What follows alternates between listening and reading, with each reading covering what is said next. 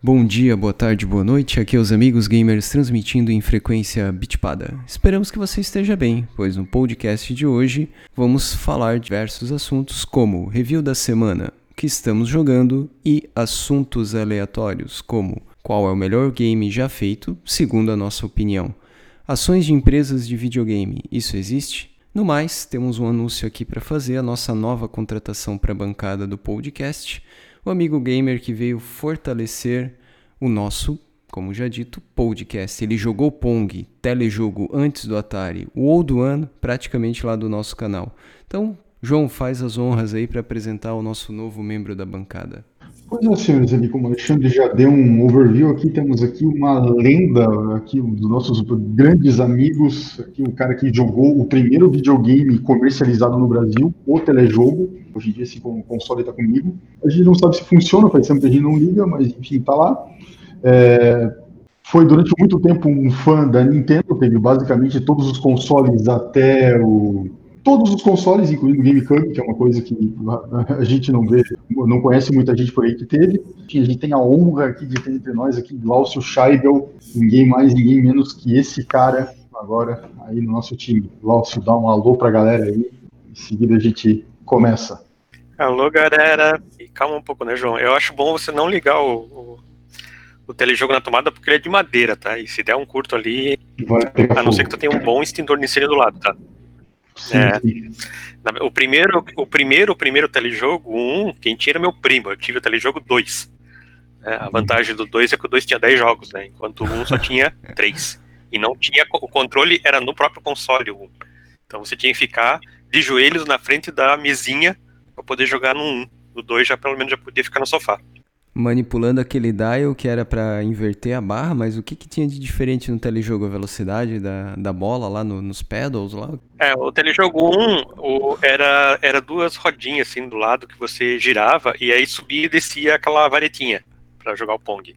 Já no 2 era um controlezinho analógico. Oh, aí, ó. Isso, exatamente. O 1 um era o Pong original mesmo, né? No 2 e daí tem outros os últimos detalhes aqui pra galera, né? Tipo, eram 10 jogos e, tipo, não tinha uma entrada para cartucho, cartão, CD, né? acabou. É aqueles 10 jogos e é o filho. É, e os 10 é. jogos. Você já 9 jogos era a mesma coisa, mesmo, só variantes do mesmo jogo. A vantagem é que você não precisava se preocupar em, é, ah, pô, ainda não tenho todos os jogos da biblioteca desse console. Não, você já ganhava o console e a biblioteca junto, acabou. é bom, é, morreu ali, é verdade. É, e dos videogames da Nintendo que você falou, eu não tive o Wii U. Esse eu pulei. O Wii U? Mas teve o resto, né? Tu, é, chegou, a ter o... tu chegou a ter o Nintendo 8 bits original, Galso, ali também? Ou tu pulou? Não, cara? eu tive o Phantom System, que era ah, o da tá. Gradiente aqui no Brasil. Que na ah, verdade era um. Era uma. É, isso, era um box de Atari 7200 com controle de Genesis. Do Mega Drive. E, isso, e com CPU de Nintendo. Então a Gradiente criou uma quimera no Brasil. É, o verdadeiro produto brasileiro, assim, lá, tipo, gambiarra pequena é bobagem, tem que ser um. É, tipo a nossa tomada de três pinos, né? Total gambiarra Jabuticaba Brasil, né? Então. É que a, a Gradiente ela ia fazer o Atari 7200 no Brasil. Então ela já tinha o, a caixa pronta. Quando lá, no, lá fora o Atari pifou, né? Principalmente ali na, na grande quebra. E daí eles foram ver outras opções, né? E aí acabaram fazendo um compatível Nintendo, entre aspas. É, esses clones do, do antigo NES ali tem história, né? O, o que eu achava mais bizarro era o Supercharge, que tinha aquele botão para empurrar para você poder levantar o cartucho para tirar fora do videogame ali. é, o Supercharger ele imitava a aparência do, do Famicom, né? Em vez de imitar a aparência do, do NES lá. Tinha um chamado Beat System que era o NES é, clonado. E o Supercharger era o cara que, na verdade, trouxe a, a aparência do Famicom para cá. É, e é, é, pior de tudo, né? Apesar de que o, o, Phantom System, a gente descrevendo aqui, parece uma gambiarra, cara, mas ele era um dos clones do Nintendo com a, uma das com mais qualidade que a gente tinha aqui no Brasil, né? É, comparado com, sei lá, com o clone que eu tive, que era o Top Game VG9000, cara, o Phantom System era ótimo, assim. Sim, além de ser um, um, dos consoles mais bonitos que eu já tive. É, eu acho que depois do Phantom, acho que um dos desses clones que eu lembro, que também era é, bom, assim, era o Dynavision 3, que também já vinha com a pistola de tiro que nem tinha do Master, né?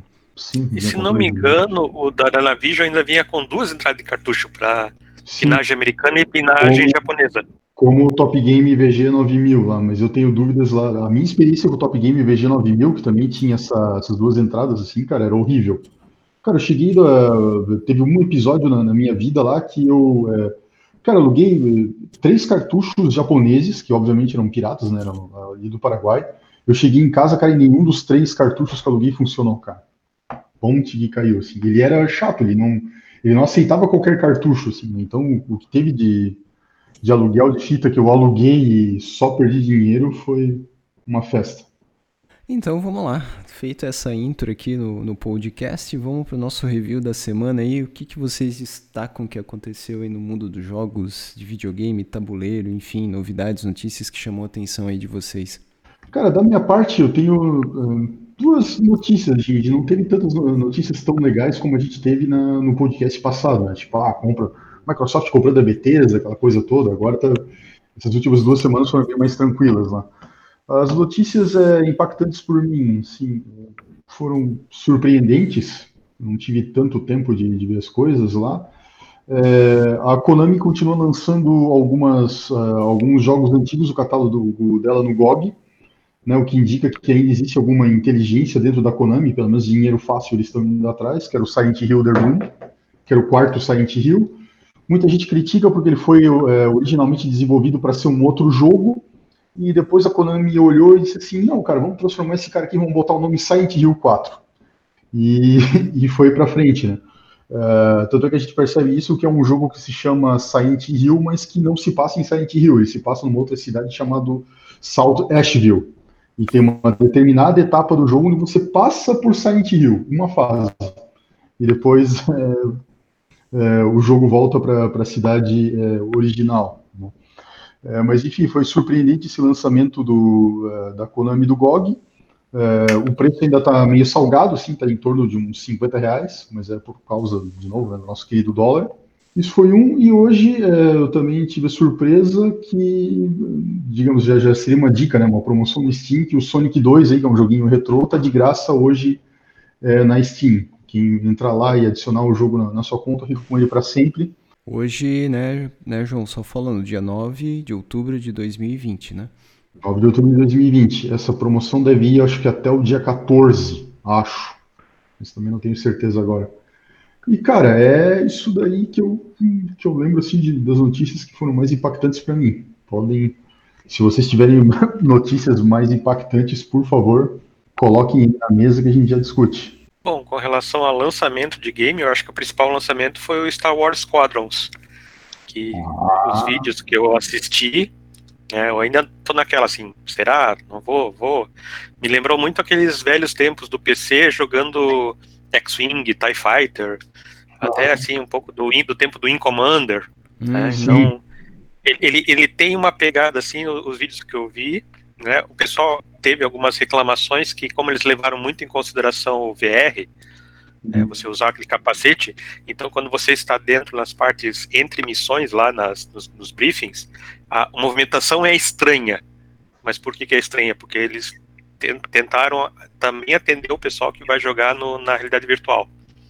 Uma, um item bem interessante que ele trouxe é o crossplay, né? Que agora provavelmente vai começar a ser tendência nos jogos, né?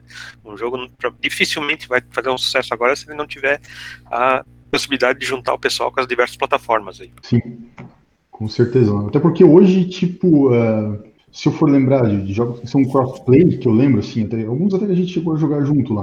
Na verdade, é o Rocket League, beleza? Eu só lembro desse futebolzinho de, de, de, carro, né? E o outro que vocês dois não jogam, mas que eu jogo, que era o Street Fighter V, que implementaram crossplay. Crossplay. O resto, cara, eu acho que ficou só na promessa mesmo.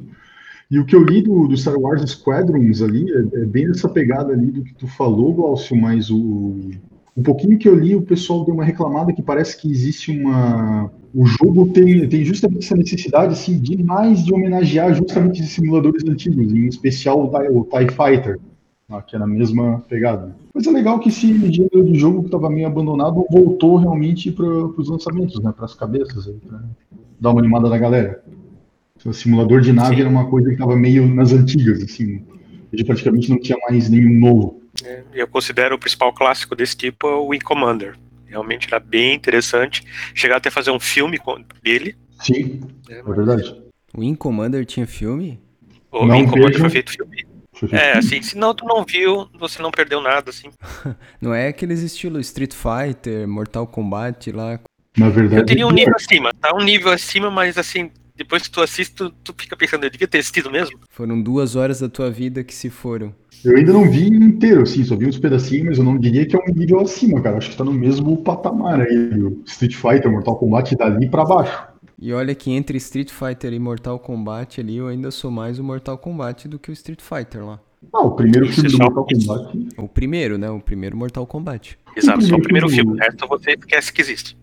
Na verdade, inclusive, eu considero o primeiro filme do Mortal Kombat como o único filme bom sobre videogames, assim, na prática. Todos os outros é meio. Cara, isso é um assunto que a gente pode trazer para um próximo podcast aí, porque da, da conversa, né? Videogames, via de regra, transformados em filme, não deu muito certo. Nem o Assassin's Creed, né, que é o mais recente aí, foi muito feliz. Warcraft, na mesma linha, enfim. É, faz tempo que eu não vejo. Assim. Mas aí, Alexandre, tem alguma notícia que tu quer destacar? Ou... Bom, dos lançamentos, né, eu acho que vocês mencionaram ali, são esses, né, a Konami está tentando se mexer nesse mercado, fazendo algumas coisas que a Capcom também já fez. O Glaucio trouxe ali o X-Ring. Na parte de board games, né, os famosos jogos de tabuleiro aqui, eu vou destacar a campanha do Frostpunk. Novamente, assim como eles fizeram com Tears War of Mine, que tem no Brasil pela Galápagos. Agora eles estão com uma campanha lá, né, o 11 Bits Studio, para variar, né? A Polônia tem vários estúdios de games e o pessoal está se destacando bastante lá. Então eles também estão fazendo o segundo jogo deles, está virando e já tá, a campanha já foi um sucesso, né? Tá no Kickstart. Eles pediram a bagatela de 235 mil dólares, né, para trazer o jogo, converter o jogo de videogame em jogo de tabuleiro, né?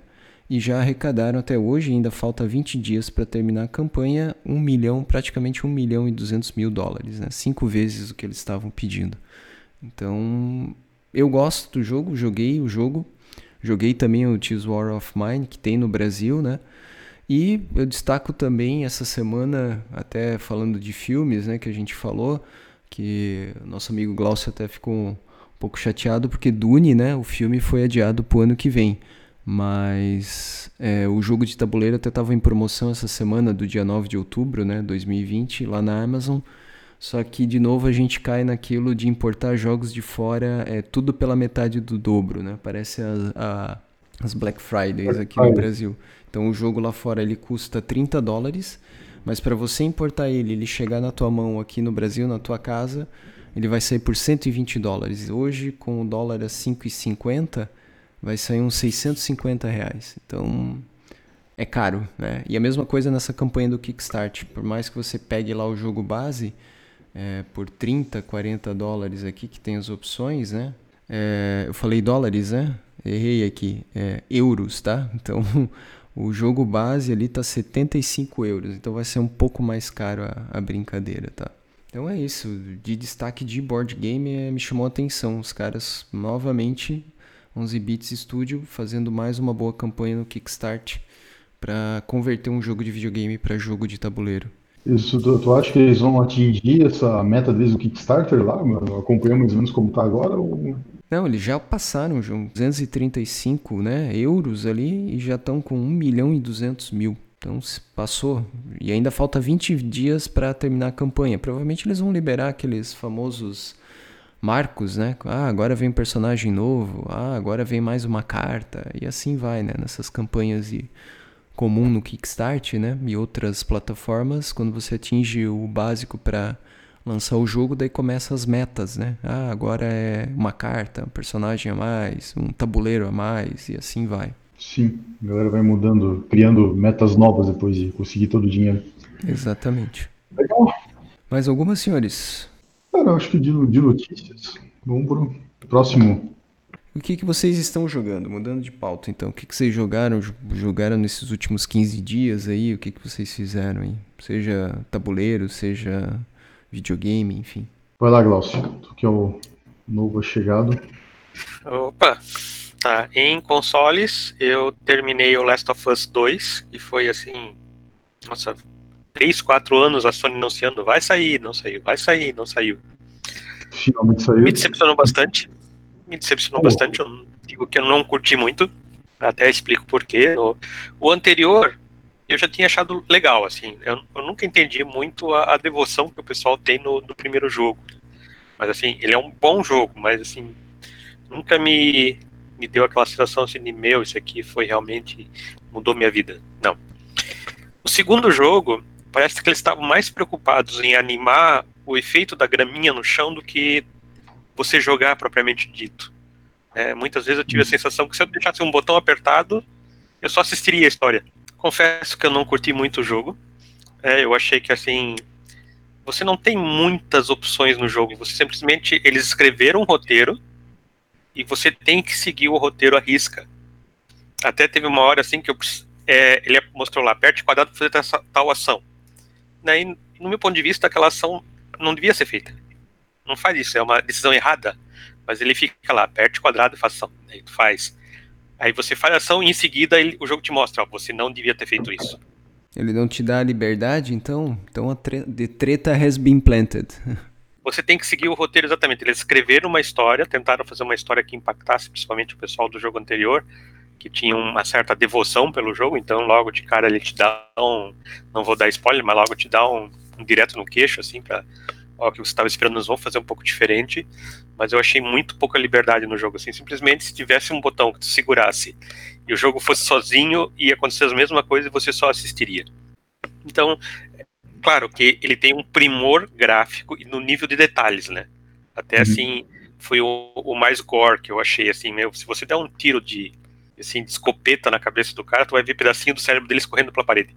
Então, o nível de detalhe, a, a forma como a graminha se mexe, se você passar por um rio e depois olhar o teu inventário, to, teus itens vão estar tá pingando ainda, porque molhou dentro da mochila. Todo esse nível de detalhe, assim, mas. Tecnicamente. Uma hora que eu já tava pensando assim, falta muito para acabar. Isso. E a liberdade. E no momento. Aberto, mas não, não é. Zero. Liberdade dirigida, então. Isso, depois ele te coloca no corredor, tu tem que seguir esse caminho. Uhum. E assim, a gente escreveu a história e você você é um ator nessa história e você tem que seguir o nosso roteiro. Então, basicamente, essa é a minha impressão do Last of Us, né? Talvez. E pelo que eu andei vendo na internet, tá bem. Ou o pessoal da nota 0 ou da nota 10. Ninguém dá mais ou menos. O AMI ou o DI, né? Mais ou menos isso, né? e tô jogando. Pô, isso. E no momento eu tô jogando Ghost of Tsushima, que basicamente é o seguinte, né? O, o todos os, os fãs de Assassin's Creed estão pedindo já acho que há uma década para para Ubisoft fazer um Assassin's Creed no Japão medieval. E ela não faz. Uhum. Aparentemente a Sucker Punch viu, opa, já que a Ubisoft não faz, a gente faz. Então ele tem muitos elementos lá do Assassin's Creed, muitos elementos do RPG. Ele inova em algumas coisas, assim, principalmente em ambientação do modelo samurai, mas ele também ele é uhum. bem conservador naquela ideia do, dos velhos RPGs de ação, né? é o NPC com um símbolozinho em cima da cabeça, ou ele tem algo para te dizer, ou ele tem algo para te pedir para tu fazer, e assim vai indo. O, o, interessante dele é que eu gosto de jogar stealth, né? Eu gosto de chegar num local né, e dar fim nos inimigos sem eles notar que eu esteja ali, né? Já, só que o, o, código samurai não permite tu fazer isso. O código samurai, como até o, o tio do, do personagem principal diz assim, né? Samurai mata o outro olhando nos olhos. Ou seja, você tem que enfrentar os caras. Então, o próprio personagem ele vai se questionando durante o jogo se atacar de forma stealth é honroso ou não. Então, ele, você escolhe, você vai lutar com honra ou sem honra. Isso influencia alguma coisa na história, Glaucio?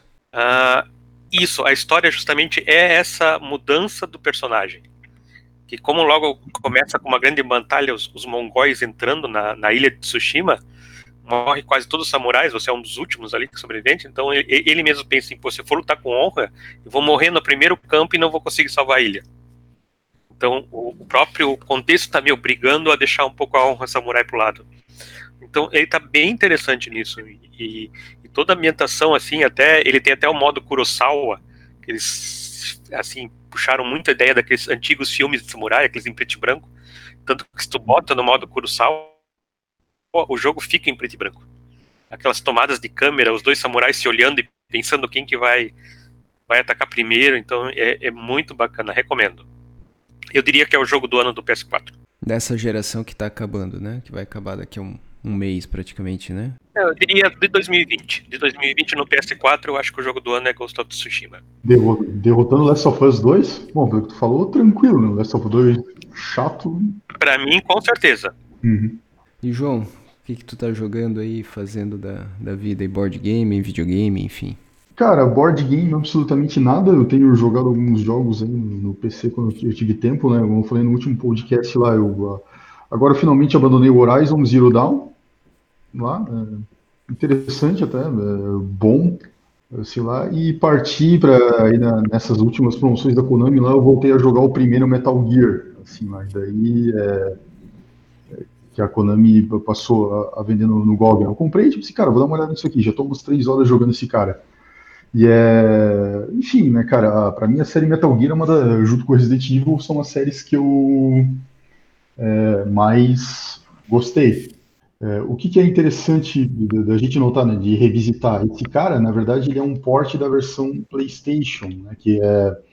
E lá, o PlayStation Nintendo 64 tal, ali, a gente começou a ter os primeiros jogos 3D acessíveis para massa mesmo para a galera jogar, né? Isso é uma coisa que eu discuti com, com o Glaucio muito tempo atrás lá, que é da mesma forma que, que, a gente olhando assim, por exemplo, os gráficos dos jogos do Atari, assim, eles envelheceram mal, a gente olha para aquilo e acha é, ruim. Os gráficos dos primeiros jogos 3D, assim, também envelheceram meio mal, assim. E, é, e o interessante notar é que não, né, não, adianta você ligar alguns efeitos, tipo lá, é, o anti-aliasing, anti-serrilhamento, botar é, fazer o anti-aliasing 16 vezes em cima do gráfico não adianta, porque os, esses primeiros gráficos 3D não tinham é, textura, os personagens não têm rosto, é só um borrão no olho.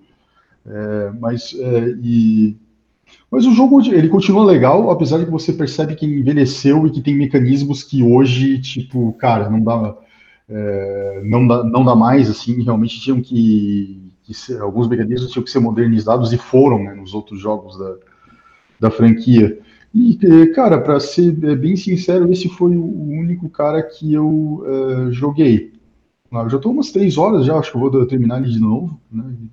Talvez eu parta para o Metal Gear Solid 2, ali que eu também comprei, mas que é, eu joguei só um pouquinho, o cara já percebe que a, a evolução gráfica, como já é um porte do PlayStation 2, né, segunda geração do, é, do PlayStation, você vê um salto gráfico enorme, né? Já é, a, a, própria versão PC, apesar de que ela é, é antiga, mas ela já tinha algumas opções já interessantes. É, já, a versão que o GOG está vendendo já dá suporte a 1080p, né, já dá suporte a widescreen, é uma coisa que o primeiro port que não.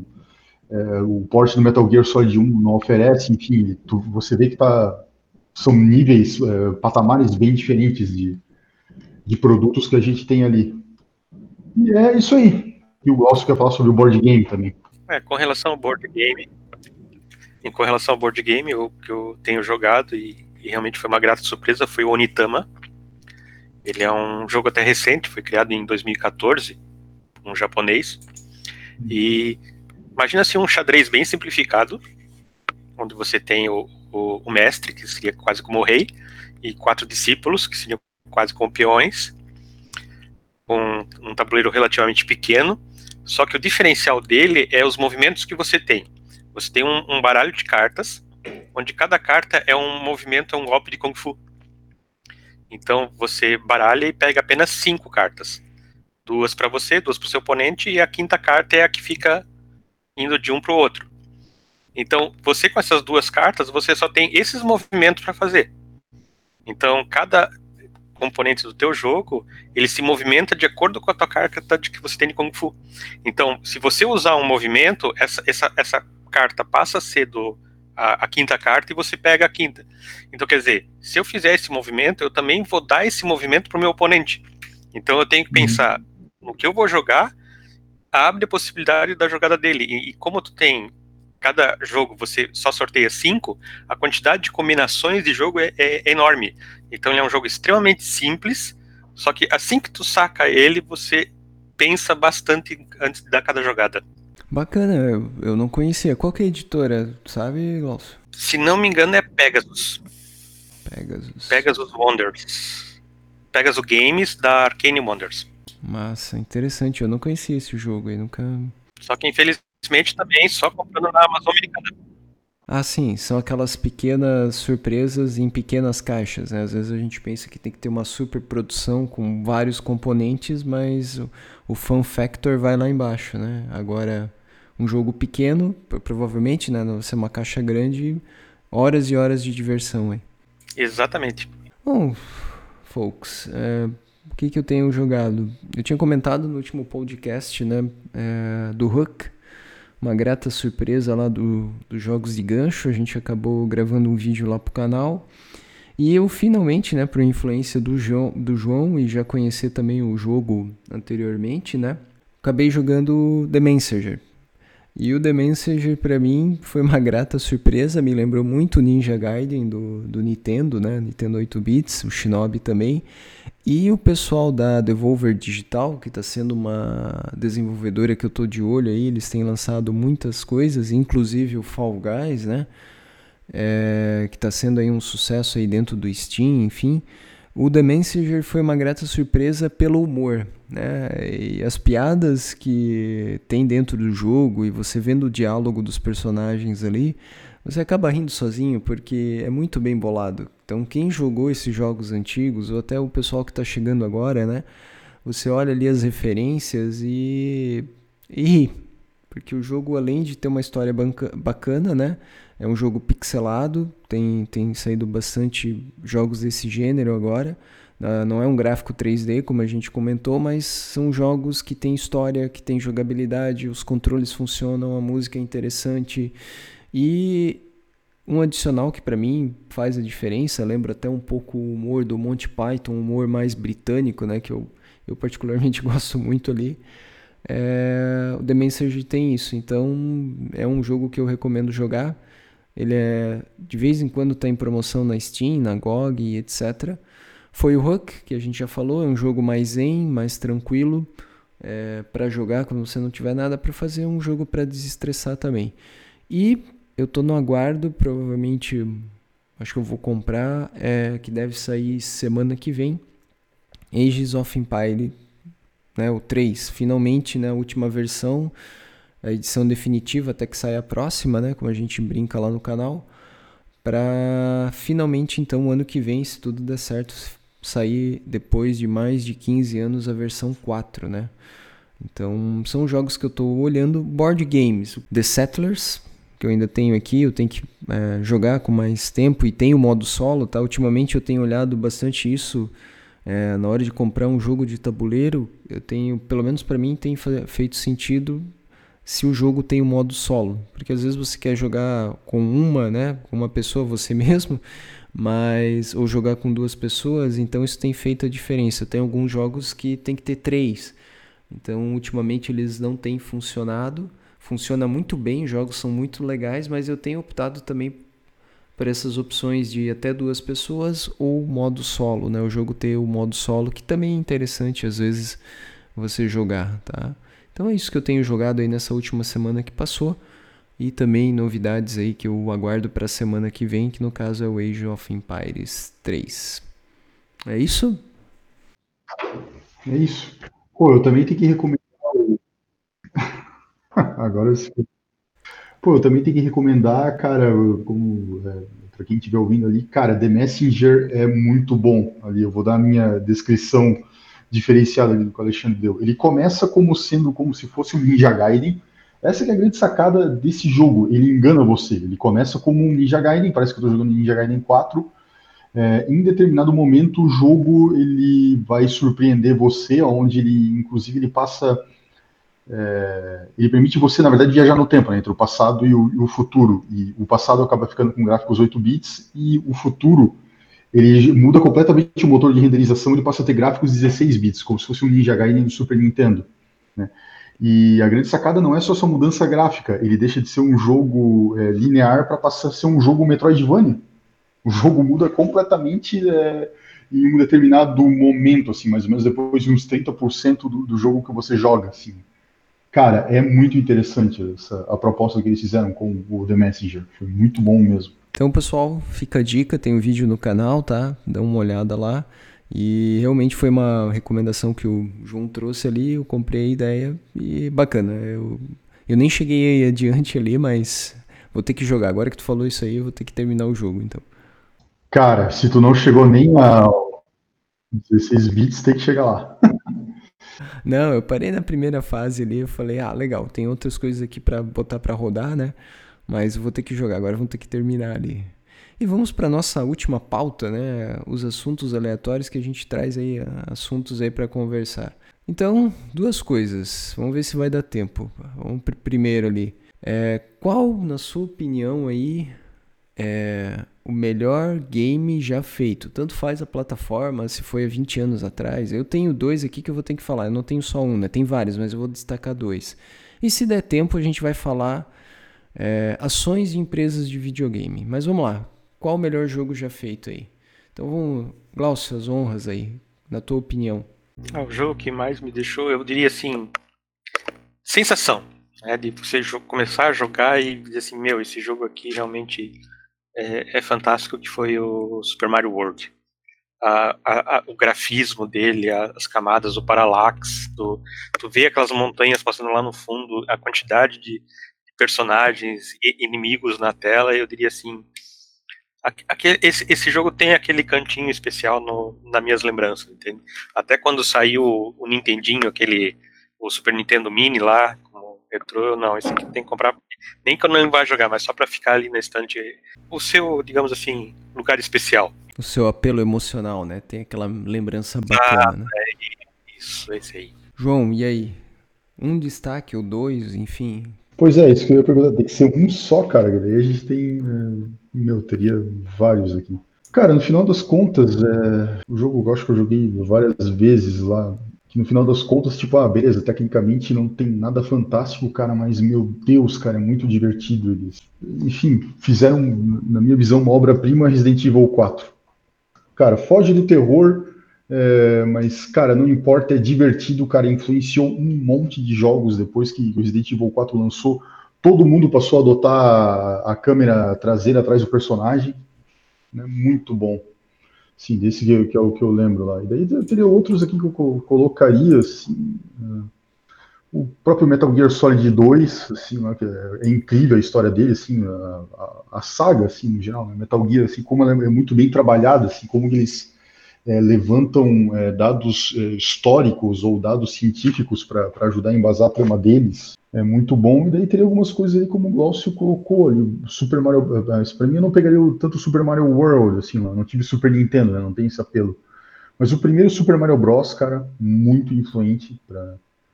Lá, o Super Mario Bros 3 também. E daí, até dos jogos mais recentes do que eu vi, o Super Mario Odyssey. Cara, é muito bom. Muito bem produzido. É o que eu consigo colocar, digamos, aqui rapidinho, né, de jogos que, nossa, deixaram uma grande impressão. Se fosse voltar o tempo muito para trás, eu colocaria o River Raid também, do Atari 2600, né, também, considerando o hardware do Atari e o jogo que é o River Raid, cara, fantástico. Pegando o gancho aí de vocês, né, eu também teria uma lista ali, acho que até tem um livro, né, os mil jogos antes de para jogar antes de morrer, enfim, mas de tudo que eu já joguei, de tudo que eu já vi, e aqui eu vou falar especificamente de, de videogame, não vou colocar os jogos de tabuleiro. Dois que marcaram, que eu acho referência. Primeiro, Castlevania, primeiro, porque fundou todo um gênero ali junto com Metroid, né? Tanto é que hoje a gente fala Metroidvania, então é um gênero dentro do, dos videogames. Castlevania 1 do NES toda aquela mitologia por trás, né? A questão dos vampiros, do Simon, percorrer lá as fases no castelo de Transilvânia. E eu fui atrás esses tempos para olhar se existiu Valáquia, né? Que a gente vê hoje lá, tem na série do Netflix. E pior que foi uma região lá da Romênia. E existiu esse reino de. É, eu pensei que, pô, os caras inventaram esse nome, né? Quem lembra ainda no, nos anos 80 ali tinha aquele desenho animado, passava lá o Capitão N. Então sempre tinha os personagens dos jogos do Nintendo, né? E vendo assim o, esse folclore que veio europeu e etc, e tudo que tinha lá, eu acho Castlevania uma referência. E o segundo que eu sou suspeito para falar, eu gosto demais da série e também gosto né, da influência que teve, justamente foi nos anos 90 que acabou saindo, XCOM. XCOM para mim é o jogo de referência em estratégia, toda essa batalha contra aliens, e justamente o jogo foi lançado e teve um sucesso porque na época tinha acabado de sair o Arquivo X. Então ali 93, 94 era a primeira temporada do Arquivo X e o jogo bombou, vendeu muito. Voltou recentemente, né, numa, numa outra franquia e eu como fã da série, apoiador lá do Julian Gallup, né, que era o desenvolvedor, era o, o cabeça por trás do projeto, eu tive que apoiar também o Phoenix Point, que é com a edição lá via FIG. Então esses dois jogos, Castlevania, o primeiro, e o XCOM para mim são referência. Tem outros também, mas eu fico com esses dois aí de referência para videogame, né? Videogame e PC gaming também. São esses dois aí que eu acho que marcaram época e influenciaram toda uma geração posterior aí. E do Atari, né? Se a gente for falar, o Glaucio trouxe o Hero ali, depois se ele quiser comentar. E eu lembrei agora de um, que eu acho que é o primeiro é, Easter egg que tem, que é o o, o Hero não, de Adventure, né? Então, onde você é um baita de um quadrado matando os dragões e inclusive tem lá uma referência no jogador número 1 um, no livro, né? Então, é, do Atari me lembra, agora que ele falou ali do Hero, eu lembrei também do Adventure lá, que eu acho um dos clássicos, né? Junto com River Ride e outros lá do Atari. Hero, Glaucio, então para fechar a tua lista ali, pra gente ainda conversar um pouco para terminar o podcast ali. O que que tu achava de Hero? A é, Hero, é, assim, até anos depois, quando eu achava algum emulador de Atari, era o que eu ia, né? Vamos jogar o Hero, né? Aquele. Era porque a ideia dele de ter vários cenários, assim, era bem diferente para os outros até. Muito mais do que o, o Adventure e coisa assim, mas você ia entrar com, a, com a, helicópterozinho lá com, nas costas e descendo aquelas dungeons lá até achar o carinha que precisava ser resgatado, era muito interessante. Fora os poderes, né? Tu tinha o raio laser, que tu acionava o botão, e se fizesse o um movimento para baixo com o controle, é, tinha dinamite, né? É, esse que era o, o que eu lembro de, de, bacana do Hero, era justamente essa, a quantidade de recursos que o personagem tinha para interagir lá. Cara, o laser era o helicópterozinho na, na né, no backpack dele ali nas costas, e era ainda dinamite, assim. Para um jogo do Atari, cara, não era muito comum, não. É, e a última coisa aqui, já que a gente é um pessoal mais pioneiro, né? A gente já não está mais na fase ali dos pequenos gafanhotos e as pequenas libélulas que podem escutar o podcast, a gente já é mais pioneiro, né? A gente já está numa outra fase. É, eu quis trazer um assunto, talvez não vai dar tempo de falar tudo hoje, mas assim, todos aqui eu acho que praticamente jogaram banco imobiliário, né? Então, o banco imobiliário tinha das coisas quando você caía lá, comprava os terrenos, enfim, ia construindo o famoso Monopoly, né, lá fora. E eu fui atrás uma coisa que eu, pelo menos a gente não escuta muito, mas assim, ó, o que, que vocês acham, na opinião de vocês, quais seriam as empresas, né, de videogame? Eu tenho as informações aqui, mas que mais estão lucrando ultimamente, né, do que vocês têm visto de jogos lançados aí e que tem ações, claro, pensando lá na, nos Estados Unidos, tá? A gente não tem como comprar essas empresas aqui no Brasil, ser acionista delas. Mas o que, que vocês acham? Quem que está fazendo dinheiro dessas empresas de videogame? Quem que vocês dão um nome que vem na cabeça? Contas de celular? Mobile, é, enfim, tá envolvendo tudo. Eu sei, uma é o pessoal que faz o Fortnite, tá faturando horrores. Fort, Fortnite é da Epic, né? É isso? Sim. Uhum. A Epic é uma das empresas realmente que está faturando é um dinheiro junto. Dá um palpite? Não. Cara, sim, Alexandre. Se a gente for parar para pensar, cara, é...